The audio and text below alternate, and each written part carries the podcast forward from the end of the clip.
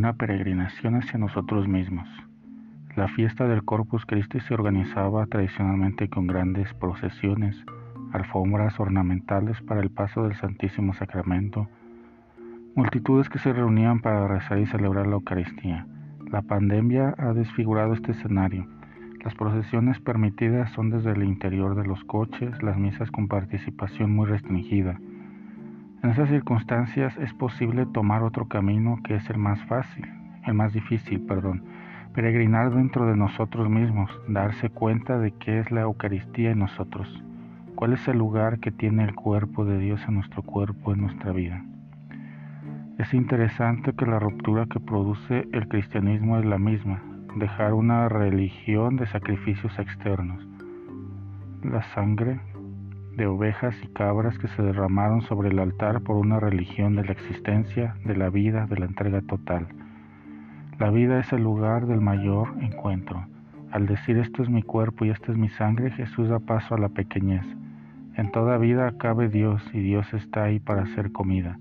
Al mismo tiempo es una invitación a hacer de nuestra vida una Eucaristía. No podemos participar y seguir siendo los mismos. No, no es posible. El cardenal Tolentino, bibliotecario del Vaticano, escribió en un momento, la mesa eucarística es transversal. Esta mesa es un vehículo para ser hermanos, para disipar las desigualdades, para unir a las personas, para hacer comunión. Es un vehículo para crear una nueva humanidad, donde se superen muros, asimetrías, distancias.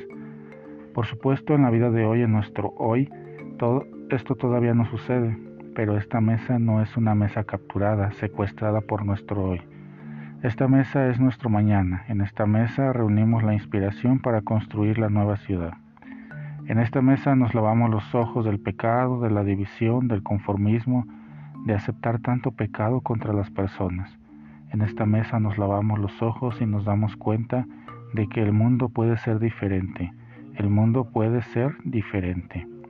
Y el mundo solo será justo y perfecto cuando hombres y mujeres puedan sentarse todos alrededor de una mesa y compartir el mismo pan, compartir la misma sangre y carne, compartir la misma vida, la misma existencia.